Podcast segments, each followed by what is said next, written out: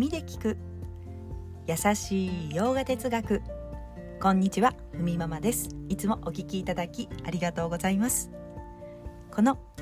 ラジオは耳でヨガ哲学を聞いて日常に生かしていこうというラジオです。ラジオの内容をインスタグラムやノートに掲載しています。インスタグラムではカタカナでハッシュタグふみママラジオで検索していただくと過去の投稿も見れますのでよろしければご覧ください。では今日のテーマ。バガバットギーター10章。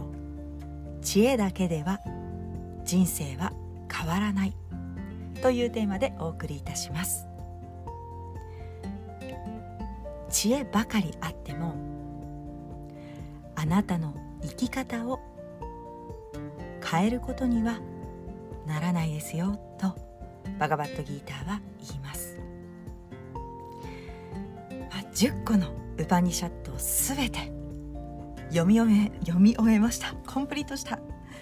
まあ、これは何の自慢にもならないと。あなたの中に何個のウパニシャットが通り過ぎたか分かりませんがあなたの中に何が残ったのかと経典が聞いてくるわけです。読んで何か変わりましたか？バガバットギーターを全部読んだと。あそうですか。あなたは生きやすくなりましたか？何があなたの中に残りそして何があなたの視野を広げてくれたのかと聞きます。まあそういったところは個々の中にあるわけですから測ることはできません。知恵だけなら人生は変わらない。世界を知りそして知るからこそ謙虚になれる。自分にも他人にも丁寧に接することができる。態度を変えることによってより深く世界を理解できる、まあ、理解の深さに、ま、違いが出てくるということですね、まあ、ギータを読んでいると、まあ、心で納得してそして自分の見方が変わり世界への見方が変わっていく、まあ、ビジョンが変わるということですよね。そうすると行動が変わり生き方が変わっていく。ということですが、まあ、知恵と謙虚さは共にあります。知恵。謙虚さ。そして慈悲深さ、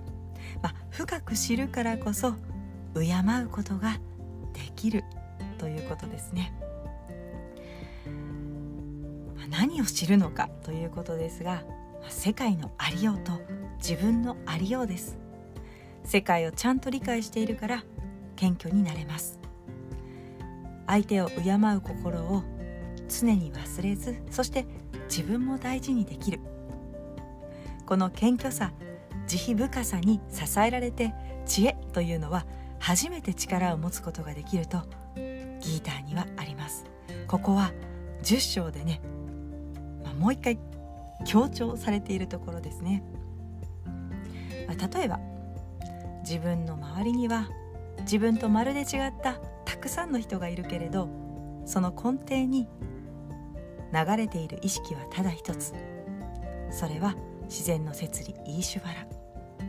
まあ、この世界を作っている法則と何も変わらないんだと。そっちを見ています。また、まあ、例えば目の前に生えている木を見たとしてもその木自体を見たとしてもまた形になった木製でできた家具を見てもそこに同じ原理を見ていると言います、まあ、この多様な世界を可能にしているのは何だろうとここを理解しているので現れた表面的な形にこだわらなくなっていく。その目線というのは他人に対してもそして自分自身にも向いていきます。それを理解できた時私たちはどんな人にも変わらない態度でどんな人にもある程度敬意を持って自分にもそして相手にも丁寧に接することができる、まあ、自分に優しくできないと相手にも優しくできないとか聞いたことありますよね。いきなり他人と自分は同じだというふうに一足飛びに思えない。それはそうだ。大きなつながりを見ていくことそして他人のありよう自分のありよう世界のありようを理解していく、まあ、理解したら自分はとってもま限定的な狭い世界の中で今までこの世界を見ていたしそして他人のことを見ていたし世界のことをほんの小さな隙間からしか見ていなくって「はあ生きづらいな」とか言っていたと、まあ、そんなことも笑って話せるようになっていく。